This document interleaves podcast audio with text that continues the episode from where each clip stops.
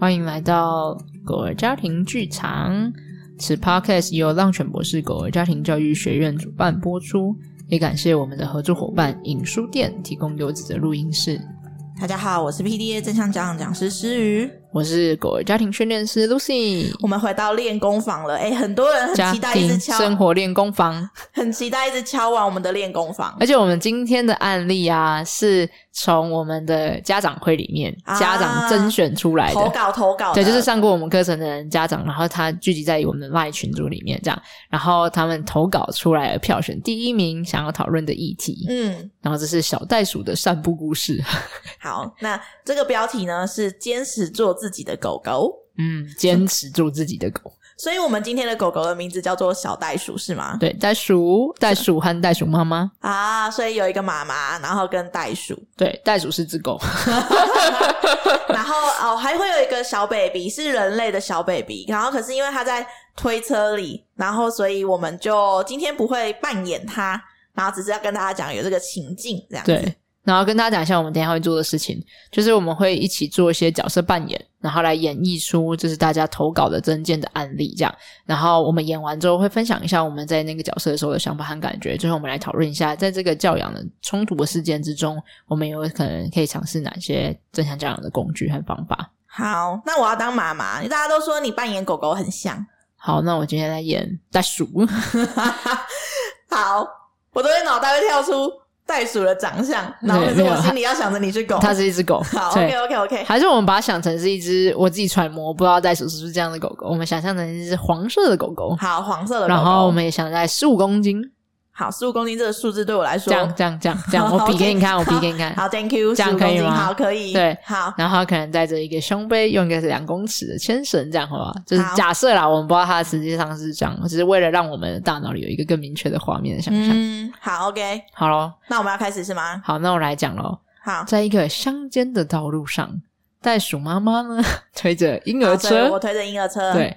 牵着小袋鼠散步，好，走了。然后我们走到了一处十字路口，好，走走走，散步，走走走走走。这个时候，哎，我们往右走，我们往这边走，然后我要拉你，走了走了，然后我推车也转过去，走了。这时候袋鼠持续站着不动，看着左边，我想去哪里？走了啦，走了，然后我拉牵绳，走了，拉紧，啊、走了，然后看了你一下，舔个舌。嗯，走往左边。这时候汽机车要经过的时候，我就过来，嗯，过来，嗯，好，把你拉过来。好，车子走了，往左边，走了，左边。好啦，好啦，好啦，好啦，然后把推车转到你的方向，然后就带着你走你要去的方向了。耶，觉得讨厌。好啊，那来问一下，就是要从小袋鼠还是袋鼠妈妈？从你开始。好，好，你刚刚的情绪跟感受是什么呢？刚刚你在扮演小袋鼠的时候，我就想去左边，得逞了是吧？最后得逞了，爽，就觉得哈哈，下次。那前面呢？前面你还在还在想要往那边，可是妈妈在跟你拉扯，叫你过来的的时候，你那时候情绪感受是什么？我觉得很阿杂。我觉得很烦，嗯，就觉得你为什么都要一直把我扯过去？为什么我都要听你的？为什么都要去你那去你想去的地方啊？我一直在跟你说我想去那边，你都你都不知道为什么我想去那边，嗯，然后你也不理解我，你也没有在看懂我的感觉，我就觉得有点生气，嗯，有点生气。我觉得是那个生气有点像是难受或是委屈引起的，就会觉得说。啊、哦，所以你是先感受到难受跟委屈，然后才渐渐的觉得上升到生气的的的的地方。对，然后我觉得那个是因为我觉得我的我的需要、我的想要和我想表达的声音，好像对你来说一点都不重要。那那个时候就是有车子来了，然后我用力的把你整个拉过来我旁边的时候，嗯、你当下的想法跟感受又是什么呢？就不舒服啊，很痛啊，然后觉得。更就是那个，就是很受伤的感觉，嗯，然后我就会觉得加更加深你的，对，我觉得可恶，为什么？然后你就更想要，就是再继续往前。然后我觉得那个想要一直往那个左边走，我记得到后来我已经忘记我到底为什么要去左边了。哦，我觉得到后来是有一种，我就是想要渴望你可以看见我、认同我，然后就是可以感受和重视我的声音和需要。当下你只想要坚持你想坚持的。对，我就想要妈妈是看懂我的，然后是爱我的。就是我觉得我会觉得，因为我刚刚讲了嘛，就会觉得，嗯，好像我的需求和声音并不重要。所以那当危险排除之后呢？危险排除之后，然后我跟着你走，你的心境变化又是什么呢？我就觉得我成功了，但我还是很讨厌你。啊、就是我觉得那个讨厌你是因为.就是我不会觉得是因为你，就我那个时候的感觉会，我会觉得很受伤嘛。我刚刚前面已经觉得很受伤，嗯，然后我就想着，哼。成功了吧？就是要我，就是我就觉得，哦，我就需要用那么激烈的方式，你才愿意配合我。哦，所以你并不会觉得，哦，好开心哦，妈妈终于让我走这边。你会觉得，哦，我就是很用力的要求，所以你终于听到我的要求了。对，所以我下次就会继续用这种更用力的方式来告诉你。哦，对，因为因为你就不理解啊，然后我就觉得，哦，原来我要这么用力才能够。就是去到我想去的地方，可是，所以你的意思是，如果就是这下次又到了这个路口的的时候，或者是下一次我想去要去的地方，但你不带我去的时候，我觉得很剧烈的拉扯，先生。那如果我还是不想让你去呢？我就会觉得很委屈、很生气、很难受。那你会还是会很剧烈的拉吗？就咬先生。然后好，我可能我对我还是会剧烈拉，然后如果你你还是很坚持的话，我就会开始哭，我就开始叫，然后我可能还会就是对路人的经过的人和狗都发泄情绪之类，嗯，就是用更更更用力的要求再再试试看，因为我情绪一直在累积和上升呢。哦，好，对，我就觉得我我有很多的。哦，我觉得很深诶，那个感受很深，就是很多的情绪很一直涌现出来的感觉，很想要被看见，嗯、但是一直没有被照顾到的感觉，这样子，嗯、有种一直累积所以无处宣泄的感觉。对，然后就算你最后配合了我去的时候，我并没有觉得我的情绪有比较缓和，哦、而是我觉得哦，还有我这么用力才可以获得哦的那种内心的感，就是有点小挫折吗？或受伤的感觉还是很强烈，就那个情绪还是在。嗯、好，那妈妈呢？袋鼠妈妈，你的想法和感觉如何？我觉得很烦欸，然后又觉得有点气馁，就是我觉得那边有点危险，所以我是因为觉得那边有点危险，然后因为我还太推着婴儿车，对，所以我才会不想要去那边，然后也是因为推着婴儿车，我怕我对那边危险的地方就是会有点。如果真的有危险的的话，我会反应不及，嗯，因为我推着婴儿车又牵着你，对对，然后所以你要顾虑的事情蛮多的，对，然后所以我其实有很深的的担心，嗯、然后跟又有点挫折跟委屈，嗯，就是我觉得我是为了我们的安全，嗯、可是可是可是，就你要顾及大权，对，然后可是我们彼此这样子一直坚持也不是办法，对对，然后所以我又觉得。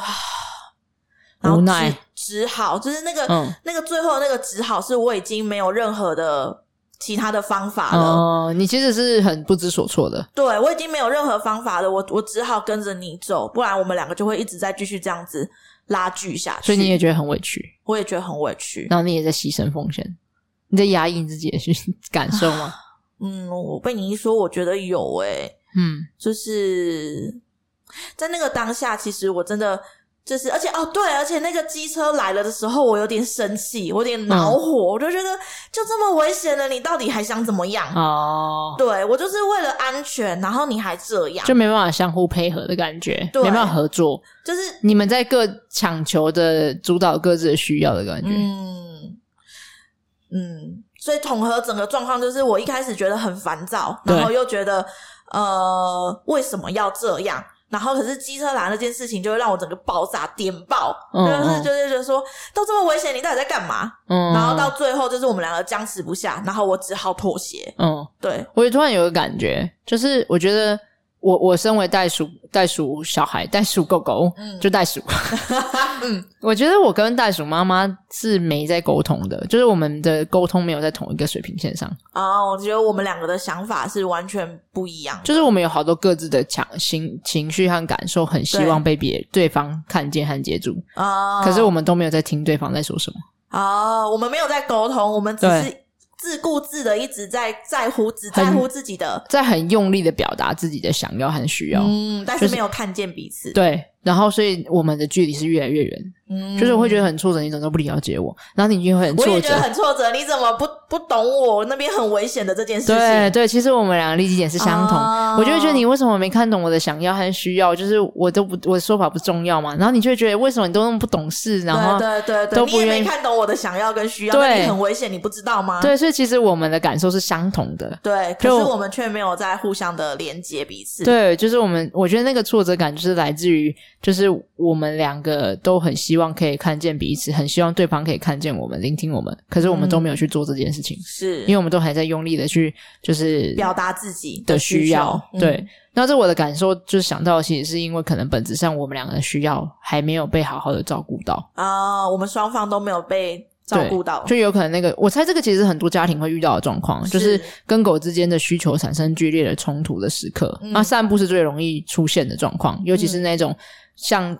现在我们案例提到的那种车子旁边啊、马路边啊，是很常遇到的着急的安全感的这种，就是有危险性的状态的时候。那当然，其实他们没有不一定真的这么危险。但我们等一下可以来聊聊看这件事情。只是说，就是在这个情境中，家长的着急的心情很容易影响到那个压力的瞬间上升，所以我们就很快的想要。控制狗狗来做到我们想要它做的事情，这样、嗯、那个着急的心情就会很容易让我们的脑盖化开，对，就是让我们的理智断线。呃，现在一般家长听不懂什么是脑盖化开，这是我们正向教养课程里面会提到的重要的概念。但就是就是理智断线，对，理智断线可以先让这样理解、嗯，先用这样对，先用这样的理解。但我但我们在正向教养课程里面会讲到很详细，大脑背后的一整个运作的机制是什么？这样，嗯、所以当我理智断线的的时候，我根本就没有办法在。有效的思考其他的的事情了。对，所以这种状态之下，我们可能就会呃不小心把自己内在的那个不安全感。然后用控制狗狗的方式来让我们觉得好过一点哦，因为我们觉得当下那个状况已经超出我们的掌控范围了，对，然后就只想用力的控制回来。因为失控的感觉其实是很难受的，嗯，然后没有人是喜欢处于在一个很失控的、无法预测的，然后很状态很就是你知道我不知道该怎么做，对对对对，然后可能会有一些巨大的风险的状态，就是没有安全感。对，然后这种状态我们就很想要赶快可以获得安全感。那其中的方式就是获得。的掌控感是可以获取安全感的方式啊，重新拿回掌控权。对，但其实大家不小心可能不知道这两个之间有差异，就是控制狗跟你可以获得掌控感，其实不见得是等号，大部分的时候不是。哦因为当我们想要控制狗狗的时候，控狗不会想要被我们控制啊。因为当我们在控制它的时候，它就是失控的，因为它的掌控权，啊、对它掌控权被我们拿走了嘛，所以它就会不安全感，它的感受是失控的，哦、所以它就会不安全感，所以它就会更想要拿回它的掌控感。好，所以两两边就会开始很像拔河那样子，对对，然后就会互相争夺着这样。诶，我要我要掌控感啊，我也要掌控感，对对对，就很像，你不觉得很像我们刚才袋鼠跟袋鼠妈妈的那种感觉吗？对对，然后所以就会很容易陷入在那个两回，我才是掌控者，然后、嗯、然后然后你说没有听我的，然后你们就开始会有这个来来回回的争争战之中这样子，对，但其实。掌控感不见得要透过控制别别人，就对方来获得，而是你可以去对于这个情境、环境还有自己。有更高的掌控感，那这也是我们正向教养课程里面会聊到很多的，oh. 怎么去提升自己在那个状态中的掌控感，而不用去控制狗狗这样。那我们现在就来聊聊解决方案。好，我们现在聊一下，在这个情境中可以尝试的几种不同的可能性。好，我就想到第一个，就是刚才不是想说袋鼠有很多的情绪吗？对。然后，所以这时候其实我很需要听到，如果妈妈愿意跟我说的，就是她看见我的感受。就同理，oh. 同理我，但他不一定要同意我，但他同理我，对我来讲就是我真正想要的。他如果可以跟我说，嗯，我知道你很想去那边玩，但我们今天散步有小 baby 哦，我们有婴儿车，我们不适合去那边，嗯，我们要往这里走咯，下次再去玩，走吧。然后我们就往就是你要去，就是袋鼠妈妈要去的方向。哦，那你会觉得有被照顾到是吗？那个情绪，对，我就觉得他有看见我，而不是硬要要求我。就是他很跟很真实的情境啊，他就是理解了 reality 就是这样，就是对啊，我们今天就是不能去。哦，所以你就会感受到妈妈知道了你的需求是什么，然后可是妈妈的选择是下一件事情。就我现在脑海里蹦出来的事情是妈妈推着婴儿车，对，然后他会很就是看见我，就是很微微笑说，嗯。我知道你想去那，虽然我听不懂他在说什么，嗯，可是他的肢体语言和他的表情让我知道他有真正的凝视着我，看见我的内心深处，嗯、然后知道哦，对。他他有看见我的想要和需要，嗯，可是他知道他此时此刻就是没办法满足我这个需要，是，那这是没关系的。就是，反而这我会自己学到说，哦，我可以延迟满足我的需要，哦，所以我可以等一下，我不见得我要在这个此时此刻要。可是当今天他如果逼迫我，现在给我跟我走，我就会开始觉得为什么？然后我就想要此刻去满足我的需求。嗯，但其实我不用在这个时间点一定要往那个方向走嘛。就是我不往那个方向走，我不会死掉，我不会天崩地裂，我不会就是世界末日。是对，所以其实当这时候妈妈看见我了，然后温和且坚定的持续的往前走的时候。其实我会理解的，就是我会知道哦，而且并不是说他平常就不让我去那个好好的散步嘛，对不对？他是可以让我可以满足我的需求的。那这时候他带我坚定的走，那之后再让我好好去探索，我觉得这些事情对我来讲是一件重要的事情。嗯，哎，你刚刚分享这个让我想到下一个，就是在同理跟呃同理不代表同意的时候，你刚刚有讲到是说呃妈妈可以看着小袋鼠，对，然后。还有另外一个就是，妈妈可以看着小袋鼠，但是不说话。可是就是一样，我用眼神。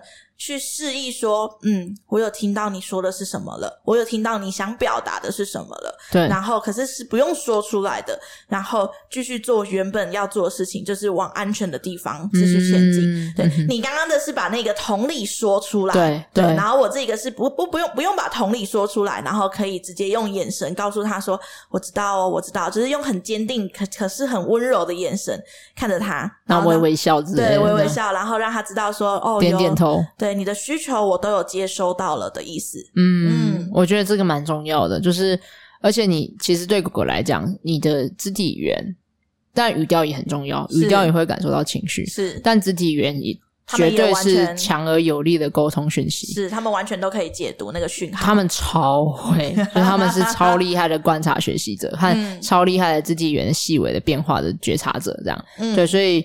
不说只做，然后往就是你你一样有看见他了，我觉得这个很重要。就是你不能只有说就走了，然后就走了。啊、这个时候我还是会觉得你根本不懂我，你没有了解我，你就是在强迫我。对，然后这时候我还是想反抗。所以那个不说只做的很重要，就是在你要先用眼神跟他四眼相交，然后很确定的就是微笑点头，甚至你可以摸他一下。对，我觉得那些肢体都是可以看个体差异去做变化。嗯，关键是。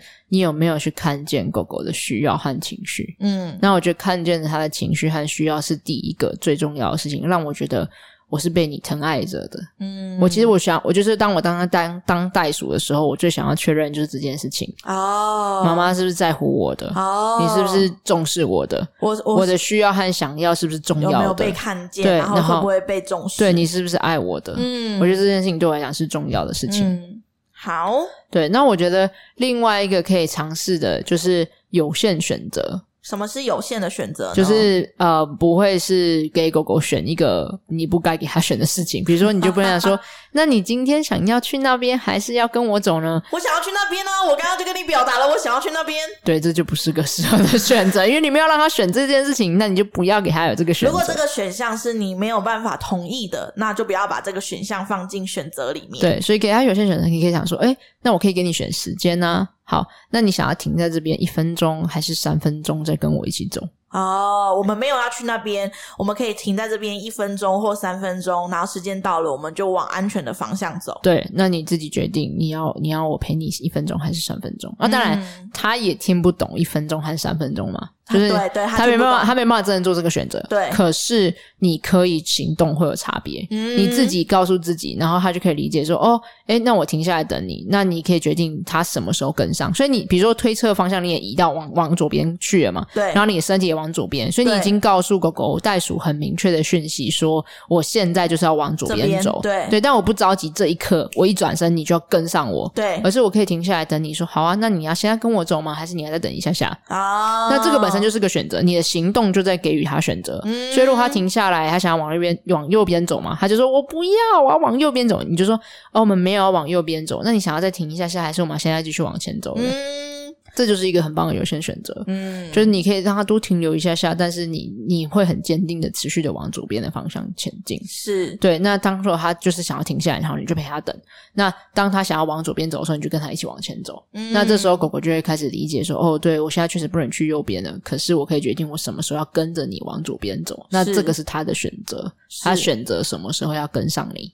嗯，这也是一个可以尝试的做法。好，那下一个方式跟你也有一点点像，就是从冲冲突中撤离。就是我们现在我们两个就是正在拉锯嘛，我们刚刚说在拔河，我们从这个拔河的状态中停下来，对，然后我们一起在原地休息一下。嗯、那我们就不用着急说，我到底是要决定往哪边。就像你刚刚说的那个，你可以先停下来一下下。然后，可是你刚刚的停下来是我让他选择现在，或是等一下要跟我走。哦、可是我现在的停下来是没关系，我们都一起在这里先休息一下，先冷静一下，对，先让我们彼此都缓一缓，思考一下，先不用决定要往哪一边，我们就是先在这里休息就好了。但我觉得那个在原地休息一下，其实它本本质上是跳脱了那个原本的二元对立啊，就你知道对立是什么？二元对立就是我要往左，你要往左边，我要往右边啊。哦，就这两个之外的，对。我们都不选，好就是好。我们因为选哪一个都输嘛。啊，我不想选你的，你不想选我。对，就是就不先不要选。对，如果我跟着你，比如说袋鼠跟着袋鼠妈妈走，袋鼠觉得输了，我委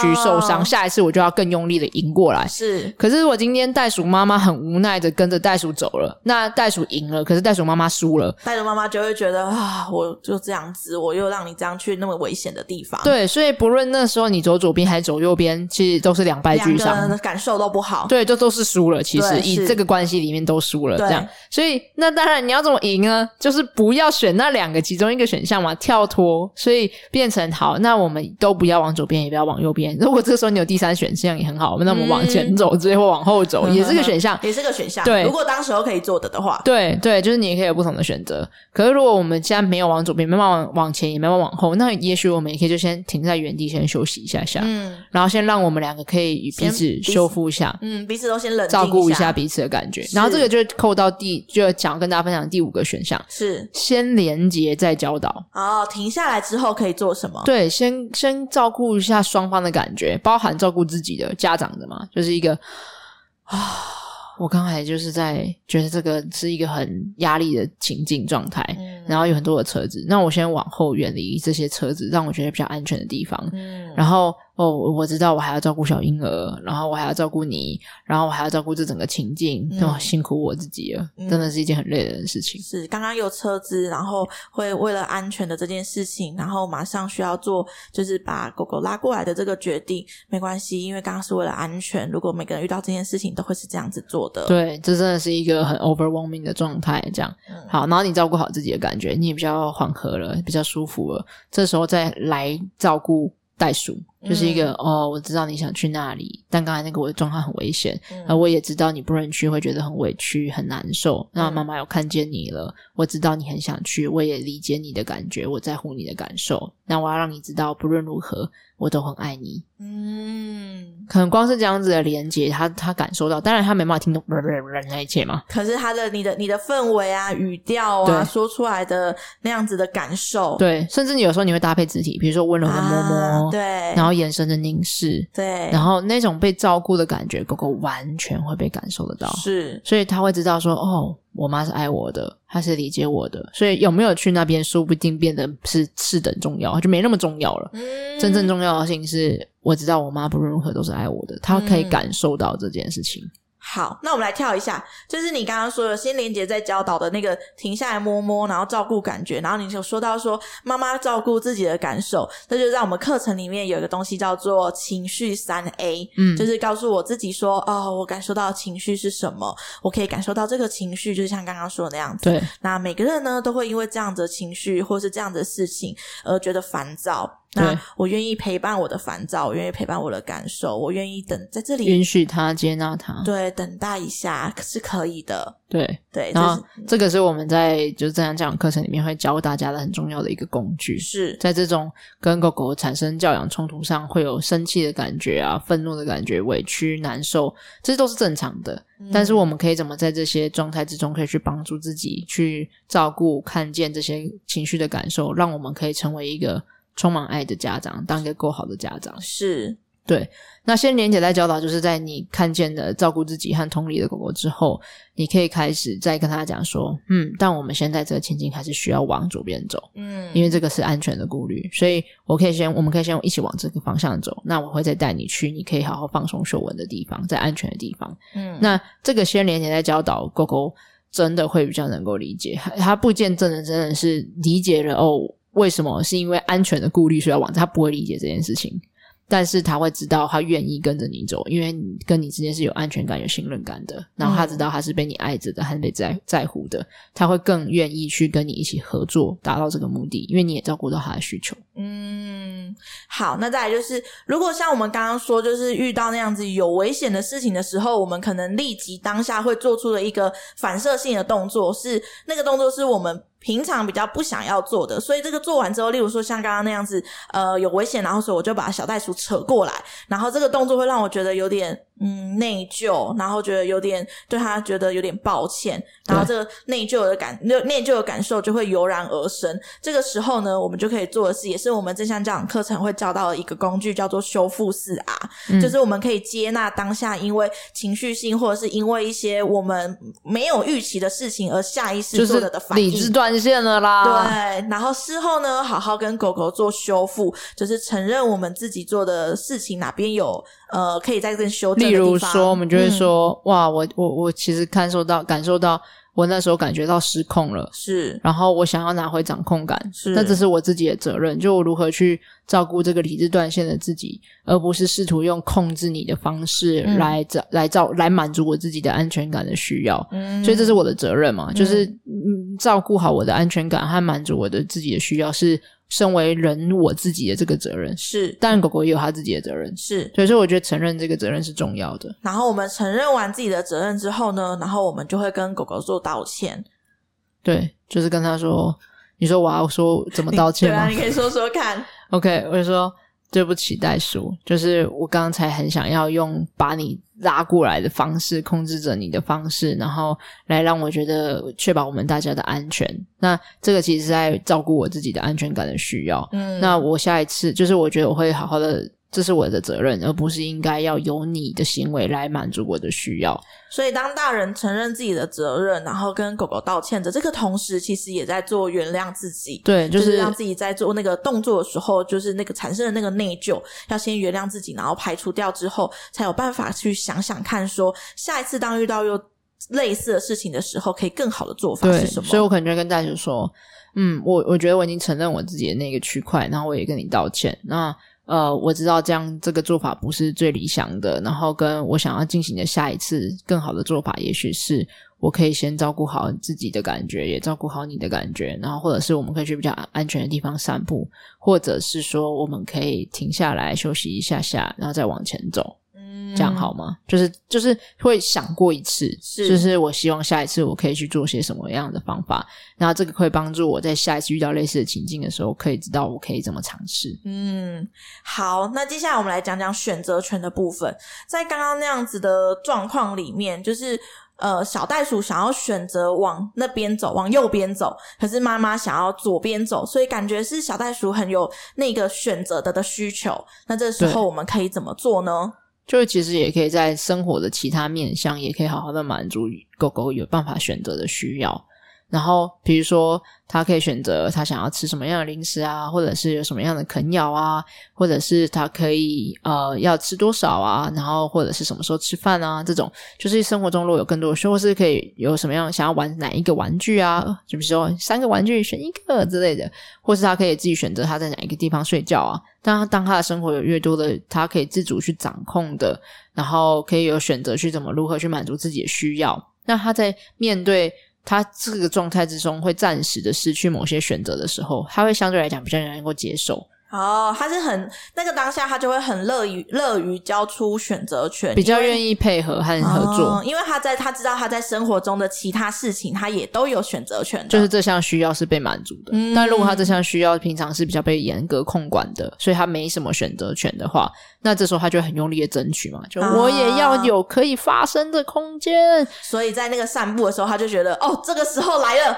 对，我要用力的说出我要我的选择是什么，就一定不会只有在就是散步这个情境，只是散步的时候可能最常被发生出来和让大家觉得担忧的事情这样子，嗯、但一定是如果他平常的选择的需求没有被好好的满足，那狗狗就会在不同的生活的面向来想办法补偿这个需要。好好，你说的是平常生活中，那我来说说，就是在当下发生这件事情的时候，我觉得我可以给予的选择权还有另外一个是我们离开了那个觉得相教育比较呃危险的区域，也许我们在继续散步之后，然后到了一个相对于安全的区域的时候，我就会重新可以问狗狗说，我就重新问小袋鼠说，好，那现在你想要走左边还是右边呢？这时候我们就可以重新把选择权给你。对对，然后这个也是一个。那我想到另外一个选择权是，平常散步的时段或路线，也可以让狗狗在安全的地方选择。诶，你要去哪里啊？然后让它好好的去可以表达它自己在散步的时候是需要需求和它的想法是可以被尊重的。Oh. 那这时候如果平常散步它是可以被好好的满足说，说哦我想去哪里去哪里去哪里的表达的需要是能够跟你有效沟通的。嗯，不见得每一次都要被配合我要去哪里就要去哪里，一定不是这样的，一定都是相互配合。散步不会是只有配合一方啊，oh. 是双方一起合作的嘛？是对，所以但是如果平常我都我我想去哪里都不行，去那里不行不行不行。那这样的情况之下，我觉得更想要剧烈的表达说，可是我想要抓住这一次的机会。对对对对，所以平常散步的路线，如果时段在安全的地方，可以让狗狗多一点选择权，那对狗狗来讲也是一件。就是比较能够哦，我理解这个情境是不一样的，好，所以他就会知道说，哦，我现在没有办法选择这里，没关系，等下下一个路口妈妈就会让我选择了。对对，所以反而这个是可以有选择是常态，那要配合的时候是非常态的时候，狗狗反而比较能够配合和接受，嗯，他就不用那么用力的争取。对，那我刚才想到另外一个也是从可以从源头开始就是进行规划起的，就是其实也可以想一下。嗯，今天如果带着小婴儿推车，会让妈妈觉得有一点点担忧和紧张。所以我觉得这个也是一个可以挖深，就是自己在担忧或者那么强烈的那个需要不安全感的恐惧。哦，这是不是真的？或者是有没有其他方法可以去呃有更好的照顾范权衡的方式？嗯，比如说可能可以分开散步啊。哦，就小婴儿跟袋鼠可以分开，因为听起来就是小婴儿的需要。跟袋鼠的需要是不一样的，是非常不同的。嗯，那这个情况之下，就会变成呃，袋鼠的需要被牺牲了嘛？嗯，因为它就变成是以听起来在这个情境里面啊，好像是以小婴儿为优先的，是对。然后因为可能就考量到安全的问题啊，还是什么之类的。但但不论怎么样，对袋鼠来讲，就是它是被牺牲它的需要的嘛，就是你一定要配合我跟小婴儿的需要，因为我们觉得安全是至上的。嗯，那。当然，安全是重要的，只是说，那这样过程中，确实他的情绪就是被忽视掉了，嗯、然后跟他的需要被往后排了。是对，那能不能就也许也可以从根源去看到有没有更好的照顾的方式？就是，诶，我们换个地方散步啊，去比较安全的地方。如果真的要两个人。同时，比如说小婴儿跟袋鼠同时出现。例如说，就是呃，狗狗一天要散步个好几次嘛。对。那我们可以在一天之中，然后选择是有带小婴儿一起的那一次，我们去去去安全的路线，对对对，就不要走太多马路的那种地方。然后我们或者我们开车啊，开车到那个地方再下来。对，所以就可以经过那种走在马路边的那个比较危险的情境。哦，然后另外一个就是我们可以在一天之中有有其他的时候是没有带小婴儿的，然后我们就可以满足袋鼠的需求，对，然后或者是就是我们也可以只带小婴儿，然后让袋鼠好好在家里休息。啊，是，就是把它们分开散步，对这样，然后也许就可以个别满足他们的需要，是。对，那这时候也可以让妈妈不用承担，就是袋鼠妈妈承担这么巨大的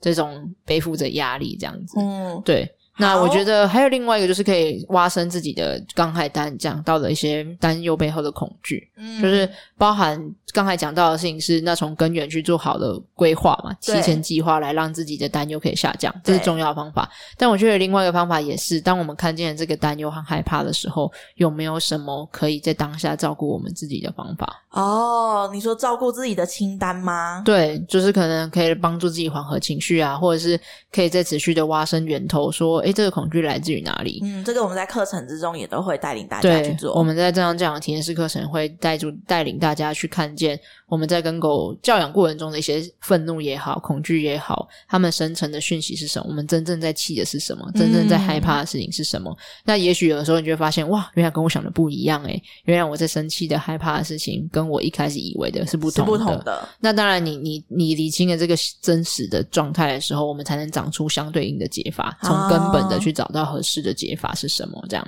好，我们讲了好多好多的解决方案，真的好多。相信大家在下次的散步的经验中，就是可以拿很多很多很多出来来尝试。对，然后也很感谢，就是袋鼠妈妈提供的这个案例的分享，所以让大家可以一起共同学习。我猜这个是非常常见遇到的，让人和狗的需求冲突的时刻，在散步的情境，往左边走，往右边走，那要担忧和顾虑的事情确实很多。那我们今天也讲了大概十几种不同的可能性可以尝试的工具和方法，给大家尝试看看。我们要不要也跟那个 Podcast 的听众们讲讲我们的体验式课程是什么呢？刚刚有提到，好吧，正向教养的体验式课程就是狗狗正向教养的课程。那总共是我们有规划的初阶、中阶、高阶三个阶段，每个阶段是六周的体验式课程，然后所以加起来总共十八周。对对，然后三每个礼拜的三小时的体验式课程，我们会探讨非常多的从教养的方法。然后教养的工具，照顾自己，照顾狗儿，认识自己，认识狗儿，还有重点是在关系中，我们的互动的方式是什么？嗯、那我们会有很多的这种可以在活动中带你去体验、去感受，然后你有很多的觉察，会有很多的换位思考，很多的发现，很多的交流和讨论。嗯所以才会是体验式的课程，而并非是由讲师啊、呃、一个人单啊、呃、单面单方面的授课，或者是讲授讲知识相关的，其实是不是这样子的？对，所以除了这个体验式的课程以外，我们还会设计作业让大家实战啊。我们还有语音课程，对，然后我们还有语音课程，语音课程就是我们会讲非常扎实的内容，比如说包含。呃，面对狗狗欲取欲求的时候怎么办啊？吃饭啊，睡觉啊，然后孩子唱反调，我们该怎么面对啊？那我们要如何做到刚才讲的，我们拥有掌控感，但不用控制狗狗？啊、如何做到坚持但非控制？控制对，这个其实超多。语音课程总共每一周都有，所以总共有十八集，而且是不同的内容，很扎实的，将近就是三十分到一个小时的扎实的内容。嗯，对。然后我们还有读书会，对，我们有读书会，然后就是会是当期的所有。上课的人来一起共同的讨论关于语音课程，你学到什么，或者是尝试过什么方式？对，然后其实因为正向教养是关系相关的教养，蛮多就是上过课的学长姐们都会分享说，他觉得这是一个 CP 值很高的课程，嗯、因为学了不只是跟狗的关系，也可以运用在跟人的关系、跟伴侣的关系、跟小孩的关系、跟同事，还有跟自己的关系，甚至有些人是跟原生家庭的关系，跟自己的爸爸妈妈都会有很多的。不同的学习与成长，所以还蛮想邀请大家可以一起来体验看看。那如果你还不确定这堂教养课程是不是适合你的，可以帮助到你的，也欢迎你们可以来报名参加我们的简介会课程。那简介会相关的资讯都在下方资讯栏可以找得到，会邀请你们可以来免费体验看看。或是你有任何问题，都可以私讯浪犬，或者是到浪犬的官网，或者是浪犬的 Line at 都可以找到我们哦。好，那最后要邀请大家可以留言跟我们分享，你有没有遇过像袋鼠妈妈跟袋鼠的这种遇到的冲突情境？你想往左边走，狗狗往右边走，在马路上很危险。这时候你尝试过哪些可能的解法呢？或者是分享哦，你有没有试过上面我们提到的这些各种可能性？如果可以的话，邀请你试试看，觉得成效如何呢？人和狗的感觉如何？欢迎你们留言跟我们分享。下次见啦，拜拜，拜拜。